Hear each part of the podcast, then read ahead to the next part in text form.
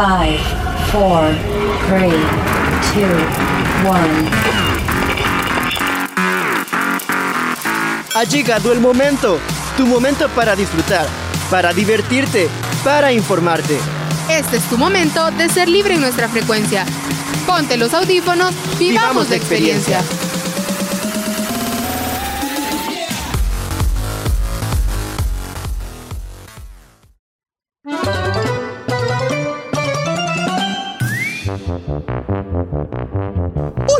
Damas y caballeros. Sean bienvenidos a la Casa del Pueblo. Digo, a, a- a nuestro honorable circo. eh, eh, no, perdón, este, a nuestra sección. Hoy habrá un nuevo material para memes. Perdonen mis queridos amigos, pero en la Casa del Pueblo siempre abordamos temas de mucho interés para todos. Porque el pueblo así lo quiere.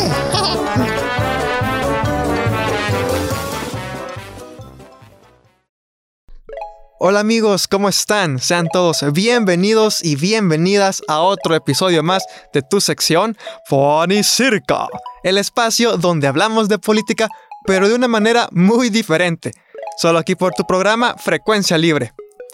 Les saluda nuevamente su amigo Mariano Mendoza y como sabrán, hoy estamos en el mes de la patria y espero que hayan celebrado muy bien el 15 de septiembre. Pudimos ver los desfiles y por supuesto disfrutar del puente laboral. Pero más allá de los desfiles, eh, los asuetos o a las donas al 2x1, pocas veces nos hemos puesto a reflexionar de forma crítica sobre la importancia de este evento histórico. Y la verdad es que nuestra independencia está llena de mitos o de medias verdades. Inclusive podría ser que el 15 de septiembre no sea la fecha correcta de nuestra independencia. Así que para hablar de todos estos temas me acompaña aquí en cabina el doctor e historiador Sajid Herrera. ¿Cómo está doctor? Es un placer tenerlo aquí hoy. Muchas gracias, Mariano. Eh, feliz día, ¿no? Gracias por la invitación, ¿no? Y con gusto eh, poder compartir con ustedes algunas ideas eh, sobre el proceso de independencia, ¿no? Y desmitificar y, y hacer una e intentar hacer una reflexión crítica justamente sobre este proceso, ¿no? Sí, la verdad es que es un placer compartir con usted y con toda nuestra audiencia este espacio, ¿verdad? No, gracias. Eh, así que bueno, si le parece ya podemos comenzar con las preguntas. Perfecto, adelante, adelante. Ok, bueno, antes que nada, eh, ¿podría hablarnos brevemente sobre las causas de nuestra independencia? Es decir, ¿en qué momento los habitantes de la provincia de San Salvador dijeron, ok, ya es hora de separarnos de España? Eh, vamos a ver, para llegar a la independencia hay que tener en cuenta que hubo un proceso bastante largo eh, en donde los habitantes de la provincia de San Salvador y la provincia de Sonsonate, que son las que van a conformar más adelante el estado de El Salvador, que eran dos provincias autónomas en términos eh, gubernamentales, ¿no?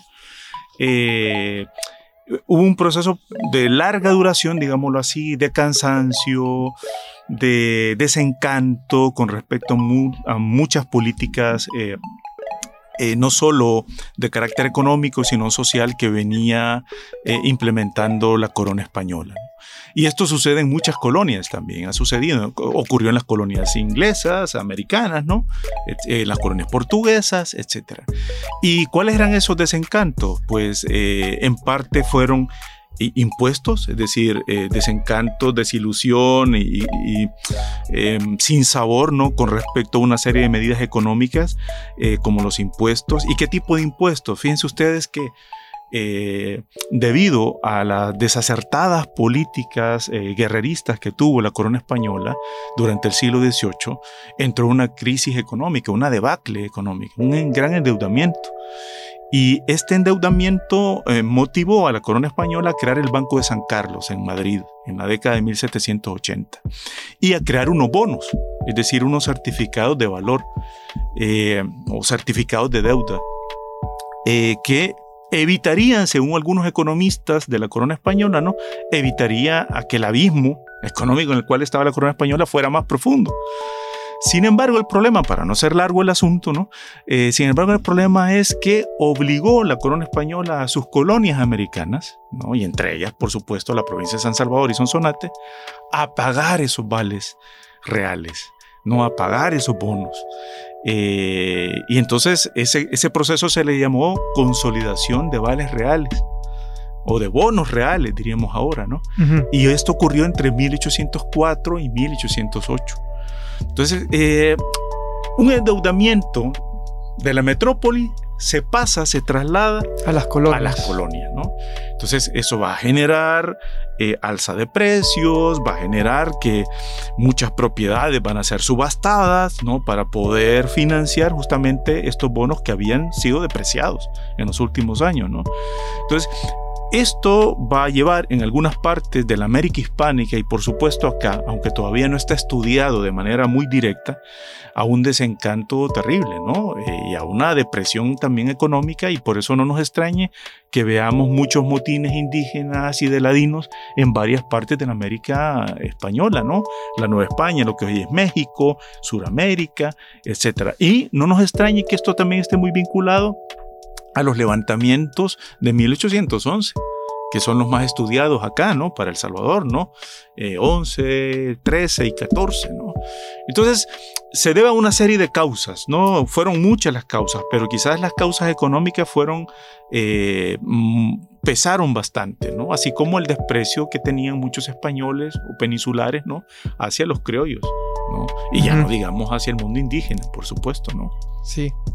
Eh, y mencionó algo importante sobre los levantamientos que hubo, porque normalmente en las escuelas nos enseñan que la independencia la llevaron a cabo los próceres. A todos nos suena eh, los hermanos Aguilar, Manuel José Arce o José Matías Delgado. Eh, pero la historiografía reciente ha dicho de que esto no fue tan así, que realmente la independencia tuvo otros protagonistas. Y quisiera preguntarle eh, cuál fue el rol que jugaron las otras clases sociales como indígenas, mestizos o ladinos y cuál fue realmente el rol que jugaron los próceres más allá del romanticismo Sí. que gira en torno a ellos. De hecho, este es uno de los mitos, ¿verdad? Que sí me gustaría a mí es- este, este día como desmarcarme, ¿verdad? Y, y analizarlo críticamente. La, la narrativa o el relato tradicional y oficial en nuestros países, en América Latina y por supuesto en El Salvador, siempre ha subrayado y ha remarcado que han sido los líderes criollos, ¿no? Hombres blancos, profesionales, es decir, militares, sacerdotes, ilustrados, ¿no? Fueron los líderes del proceso independentista, fueron los que llevaron el proceso independentista, ¿no? Eso es lo que nos ha dicho la historia oficial.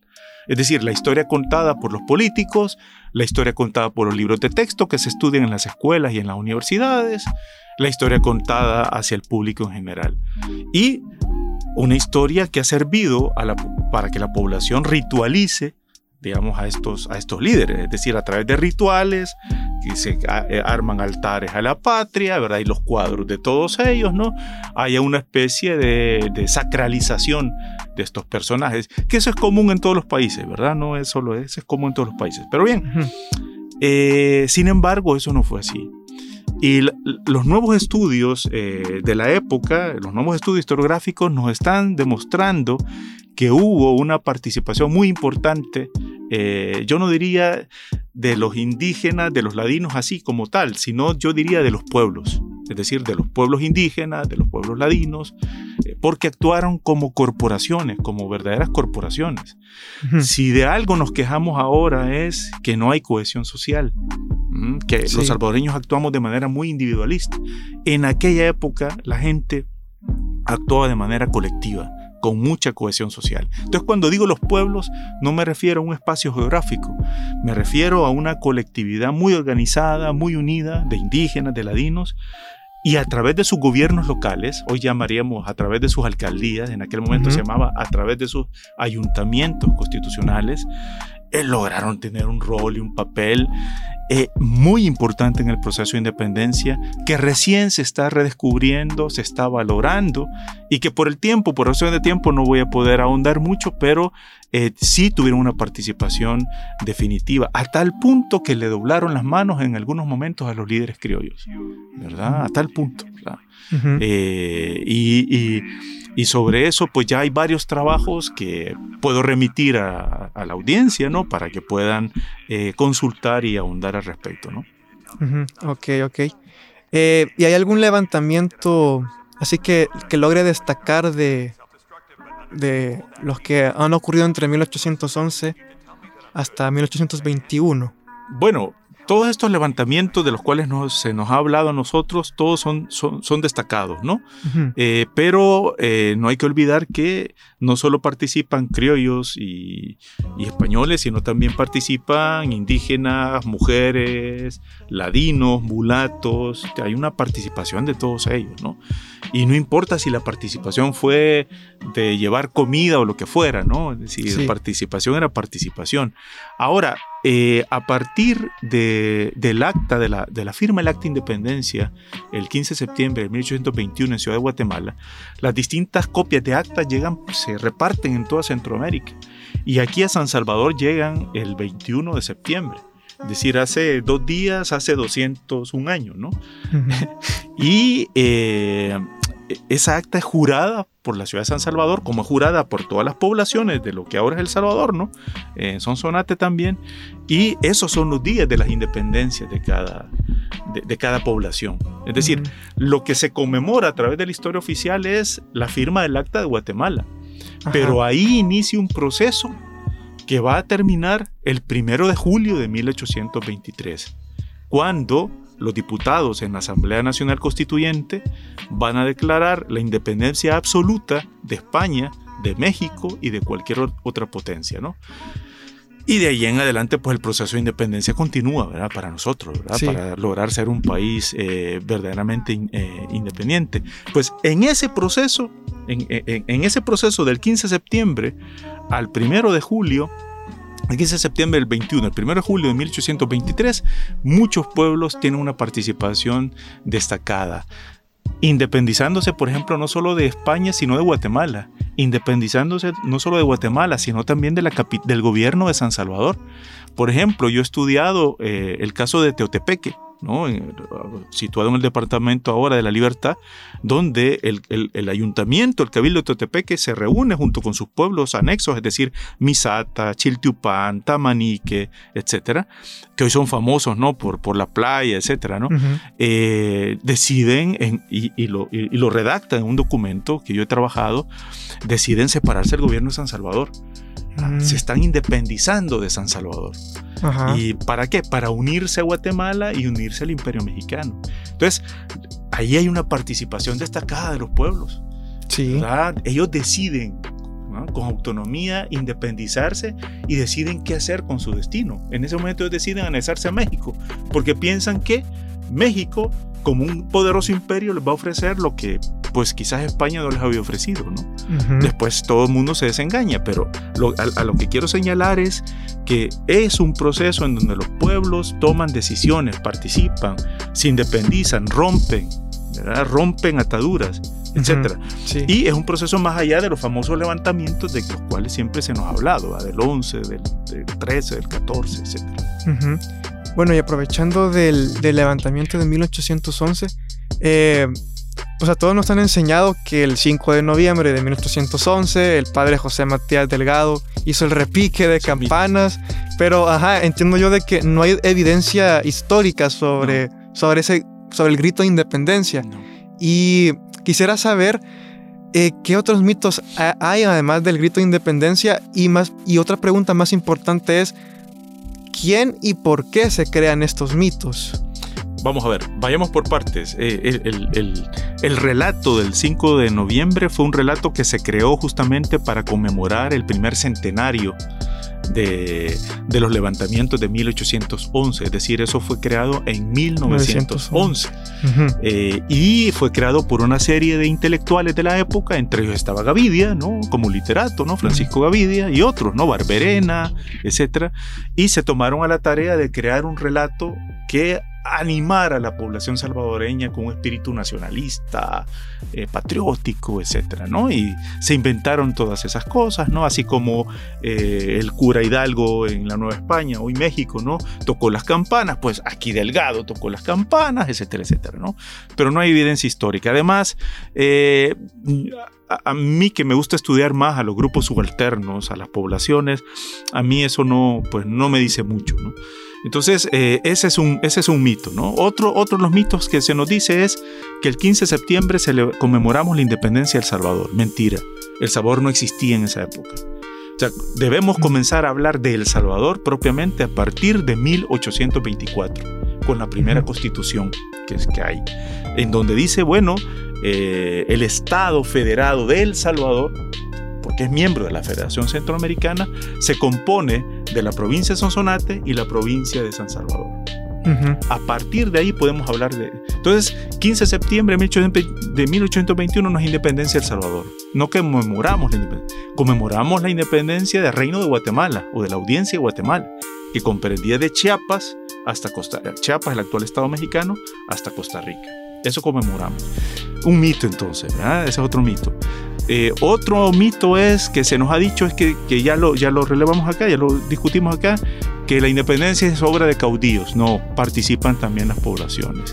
Y otro mito también bien arraigado, incluso por los políticos que lo dicen en sus discursos, es que la independencia de Centroamérica se debió por motivos ideológicos y la influencia de la Revolución Francesa, de la Revolución Norteamericana. Entonces, al final, la independencia en Centroamérica es un proceso motivado por ideas francesas, por ideas inglesas. y, pero ¿qué pasó con el constitucionalismo gaditano? Que es un proceso en lo personal que vengo estudiando de hace 20 años, ¿no? Es decir, de eso no se dice nada. Y el constitucionalismo liberal hispano, gaditano, de Cádiz, ¿no? Tuvo un impacto desde México hasta, hasta, hasta lo que hoy es Chile, ¿no? En algunas regiones tuvo un impacto muy importante, generó la ciudad, el proceso de ciudadanía para indígenas y ladinos, pues antes no eran ciudadanos. Es decir, generó un conocimiento de derechos y deberes muy importante que, también hay que analizarlo eh, más allá de las ideas francesas e inglesas que se supone que también eh, impulsaron los procesos independentistas. ¿no? Entonces, me parece que esos eh, son algunos de los mitos que se siguen manejando y hay que... Ahora, ¿cuál es nuestra actitud? Que era su otra pregunta que debemos de tomar. Nuestra actitud no debe, no debe ser de eliminar esos mitos, porque los mitos nunca los vamos a eliminar. ¿Quiénes los construyen? Los construyen los políticos, los intelectuales de un país. ¿Por qué razón los construyen? Pues hay diversas razones, ¿no? Para generar sentimientos nacionalistas, sentimientos patrióticos, y eso se traslada a, nivel educativo y así, y así se propaga y se difunde, ¿no? Eh, ¿Cuál debe ser nuestra actitud? Debe ser una actitud crítica. Y como universitarios debemos de tomar una actitud crítica, ¿no? Es decir, saber que existen, que siempre van a existir, pero no tomárnoslo en serio, sino saber que es parte de esa narrativa que generan los gobiernos para generar un sentimiento de unidad, de identidad, de cohesión nacional, ¿verdad? Pero más allá de eso son meras narrativas. Entonces, ¿qué es lo que debemos de hacer como universitarios? Es verlos críticamente y, tratar de entender que la historia es más compleja que eso. Sí, claro. Más compleja. Eh, sí, tienes razón. Eh, ahora, hay algo bien curioso y es que realmente yo creo que poca gente ha estudiado el acta de independencia. Es más, a los que nos están escuchando, les pregunto si alguna vez han leído el acta de independencia. Bueno, yo hice una, una búsqueda y logré encontrar el, el documento, ¿verdad? Y me pareció bien interesante el primer artículo, que lo tengo aquí, que dice, siendo la independencia la voluntad del pueblo de Guatemala, el señor jefe político la mande a publicar para prevenir las consecuencias que serían terribles en caso de que las proclamase el mismo pueblo. Y aquí entre líneas podríamos deducir que los criollos tenían miedo a que el propio pueblo proclamase la independencia. Y, o sea, y este es un artículo muy revelador eh, porque al final nos hace como varias preguntas como ¿la independencia realmente fue para el pueblo? Eh, ¿Cuál es la lectura que, que podemos hacer nosotros sobre este primer artículo? Es, siempre el miedo que hubo de los sectores con una posición de poder económico, político, el miedo que hubo siempre con respecto a los sectores subalternos, es decir, campesinos, indígenas, ladinos, mulatos, eh, en, parte porque ya habían mostrado también a través de los 300 años de vida hispánica y colonial, los pueblos indígenas, mulatos, ladinos, afrodescendientes, habían mostrado que tenían también poder. cuando se sublevaban, cuando decapitaban a las autoridades. Eh, hubo un caso en, en- en lo que hoy es Bolivia, ¿no? En, en la audiencia Charcas, que se tomaron eh, la, la ciudad de La Paz y cómo lograron salir las autoridades españolas vistiéndose como indígenas ¿verdad? para poderse y escabullirse. Entonces, siempre, y, y- y claro, se tenía también la experiencia de unos años antes de la independencia de Haití, donde sí. fueron los antiguos esclavos afrodescendientes, ¿no? Que se levantaron y que decapitaron a las autoridades francesas y las depusieron, ¿verdad? Entonces, ese, ese artículo es el símbolo, eh, o es uno de los tantos símbolos del miedo que siempre han tenido los sectores de poder político y económico con respecto a, los, a, la- a las clases subalternas. De ahí que hay que entender siempre el interés que, que- que a través de la historia que han tenido los grupos de poder por o, o no mantener educada a la población, o, mante- o si está educada, mantenerla desinformada a través de procesos donde no hay transparencia, ¿no? Pues para que la gente no se dé cuenta de lo que está pasando. Sí. ¿no? Eh, lo que los marxistas decían en su momento, mantener ideologizada a la gente. ¿No? Pan, pa- Pan y circo. pan y circo, ¿verdad? Es decir, a través de pan y circo los mantenemos entretenidos. Pues bien, es decir, eh, pero es eso, el miedo. Entonces, ese, ese artículo representa justamente el temor de la gente de poder con respecto a los sectores subalternos. Sí, y mm, es interesante ver cómo la historia se repite, es como, como que si fuera cíclica, porque hemos visto cómo otros gobiernos han también excluido a, los subalternos de las decisiones importantes, porque desde el acta de independencia los excluyeron, pero también hemos visto que por, lo, por ejemplo en los acuerdos de paz o en otros momentos importantes de la historia no se, no les, no se les han tomado en cuenta también. Eh, De hecho, de hecho, si me permite, eh, por eso que para mí el proceso de- eh, de- que va del 15 de septiembre de 1821 al 1 de julio de 1823 es un proceso bastante importante desde la perspectiva eh, política y en este sentido, me explico, y eso lo, lo vine señalando el año pasado que se conmemoró el bicentenario, y lo vine señalando en- en el sentido que justamente en esos años, del 21 al 23, eh, entraron en escena dos modelos políticos y a los cuales no les hemos puesto atención.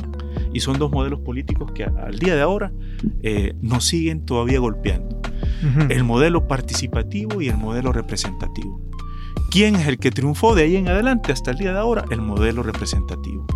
Es decir, eh, no dejemos que la gente participe, que la gente decida en cabildos abiertos, ¿no? Porque la gente no está educada, la gente solo hace tumultos, es decir, mejor que hombres selectos por su ilustración, por sus virtudes, por su abolengo, por su linaje, por su Decidan. etcétera, decidan por los demás, los representantes de.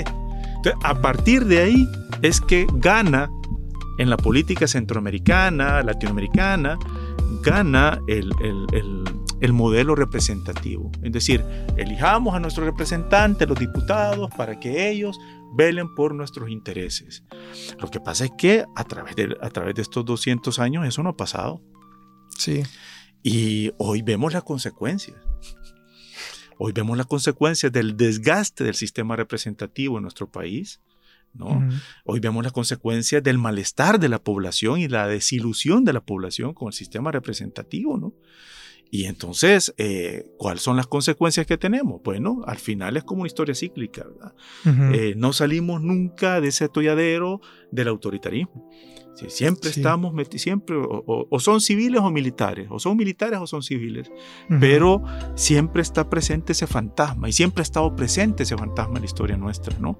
Pero no solo en la política, aunque voy a- ese- siempre ha estado también en las instituciones, en la familia también, porque a veces Ujú. criticamos el autoritarismo del régimen político, pero no nos damos cuenta que en las instituciones ¿verdad? educativas, sociales, etcétera, hay también autoritarismo. En los gremios, en los sindicatos, en la familia, hay autoritarismo. Entonces es una Sí. cultura, ¿verdad? Es una cultura. Pues bien, esos dos modelos, el, el participo- eh, eh, participativo, entraron en disputa. En, Ujú. en eso, en, en la época de la independencia, hace 200 años. Sí. Entonces, para mí es importante volverlo a señalar, porque estamos viviendo justamente las consecuencias de no lograr entender y no buscar como una solución y una convivencia entre ambos modelos. Sí, eh, muy interesante. Bueno, y ya para ir terminando, eh, hay otra cosa curiosa sobre el acta de independencia, porque en los demás artículos sale que básicamente las autoridades coloniales iban a seguir en los cargos de poder, que la religión católica iba a seguir siendo la creencia oficial. Entonces realmente muchos historiadores eh, dicen de que esa acta de 1821 no representó un cambio significativo, que más bien fue una maniobra para que los criollos de Guatemala pudieran anexarse al imperio mexicano. Y por eso es de que, eh, como bien dijo usted, que el 1 de julio de 1823, cuando ya cae el imperio mexicano, es cuando por fin Centroamérica se declara independiente de España, de México o, de cualquier otra nación. Y quería preguntarle, eh, ¿cuál considera que sería como la, fecha más idónea para decir que, fue la independencia? Mm, lo que pasa es que, vamos a ver, dentro de la construcción nacionalista de todo país, y eso lo, ha estudiado mucho la, la, colega historiadora estadounidense Jordana Dim, por ejemplo, ¿no? dentro de dentro de toda narrativa nacionalista de cualquier país, siempre se busca un, acta fundacional. Los gringos la tienen, lo tienen si vamos a Europa también, no de independencia, sino se busca un se busca una partida de nacimiento, pues, digámoslo así. Ya. Como en una persona, ¿cuál es tu partida de nacimiento? ¿Cuándo naciste? Es igual, en una nación queremos ver cuándo nació esa nación, cuándo surgió esa nación. Entonces, en esa búsqueda es para los historiadores eh, es problemática, porque porque para empezar, para nosotros como historiadores, la independencia no se puede marcar en un día, sino es un proceso. Es un proceso de, de, ir y venir, de vaivenes, ¿no? De, de, de subidas, de bajadas, etc. Entonces, ese es, por ejemplo, el problema que tienen los ticos. Mm. El gran problema que tienen los ticos, los costarricenses, es decir, bueno, ¿y cuál es? ¿Cuándo debemos de celebrar nuestra independencia? El 15 de septiembre, pero eso fue la firma de Guatemala. Eh, eh, cuando llegó acá, eh, cuando llegó acá, que fue a, a principios de octubre, o con el pacto de concordia que todos los, todos los cabildos de Cartago, de Heredia, eh, celebramos el famoso pacto de concordia en diciembre, o el verdadera fecha de independencia es nuestra batalla contra los filibusteros, allá por 1857. Mm. Es la necesidad de todo pueblo de querer tener un acta fundacional. Sí. Entonces, eh, si, ustedes me preguntan a mí cuál podría ser, es que como historiador no podría dar una, ¿verdad? O en todo caso pudiera sugerir. Por ejemplo, para mí sería interesante que conmemoráramos el nacimiento del Estado del Salvador, el 12 de junio, o sea, cada 12 de junio. ¿Por qué? Porque el 12 de junio de 1824, es decir, dentro de dos años vamos a, conmemorar el bicentenario, ah, ¿no? Nace el Estado del Salvador con su primera constitución. ¿Verdad? Entonces, digamos, si, queremos tener como una conmemoración, para mí esa podría ser, ¿verdad? Eh, eh, y que ya eso marque como nacimiento del Estado, ya una unidad del Estado, ya no dependiente políticamente, digamos, ya no colonia de otro aunque sabemos que nuestra historia, como la de muchos, es siempre esa historia de, relaciones tirantes con otras potencias, porque nos independizamos de España, luego vino México, luego viene Gran Bretaña durante el siglo XIX, viene Estados Unidos hasta el día de ahora, y probablemente dentro de algunos años será China, ¿no? Entonces, nuestras relaciones con los imperios siempre va a estar, siempre va a estar. Entonces, insisto, volviendo a la pregunta, si me ¿qué, ¿qué fecha? Pues es que como historiador, más bien lo que puedo decir es que es una problemática de los países, de buscar su acta de nacimiento.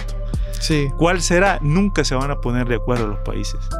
Nunca se van a poner de acuerdo. Es decir, ¿será la del 15? No.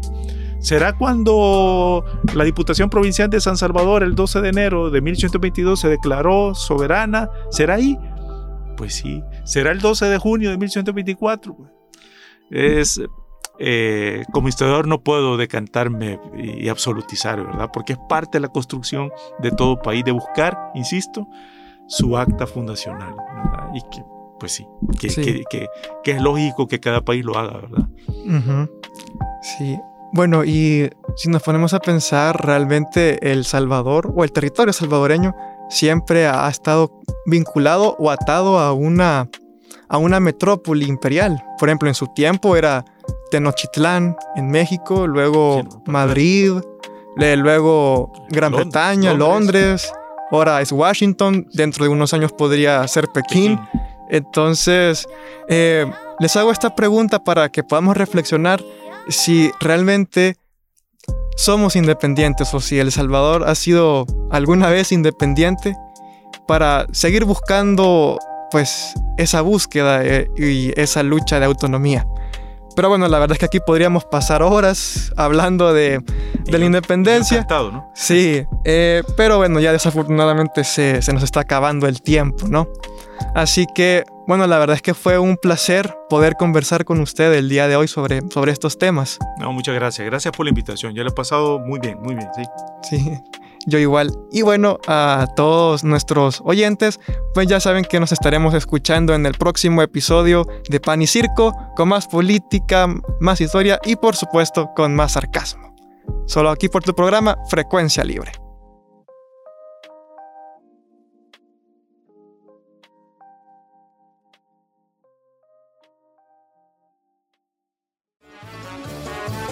Gracias, hermoso público.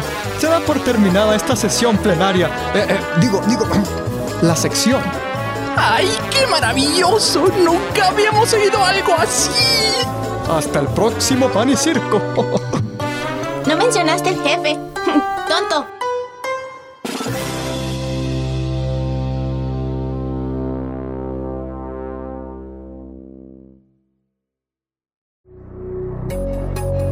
Este fue tu momento, nuestro momento en frecuencia libre.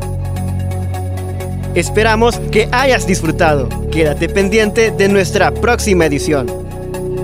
Frecuencia libre.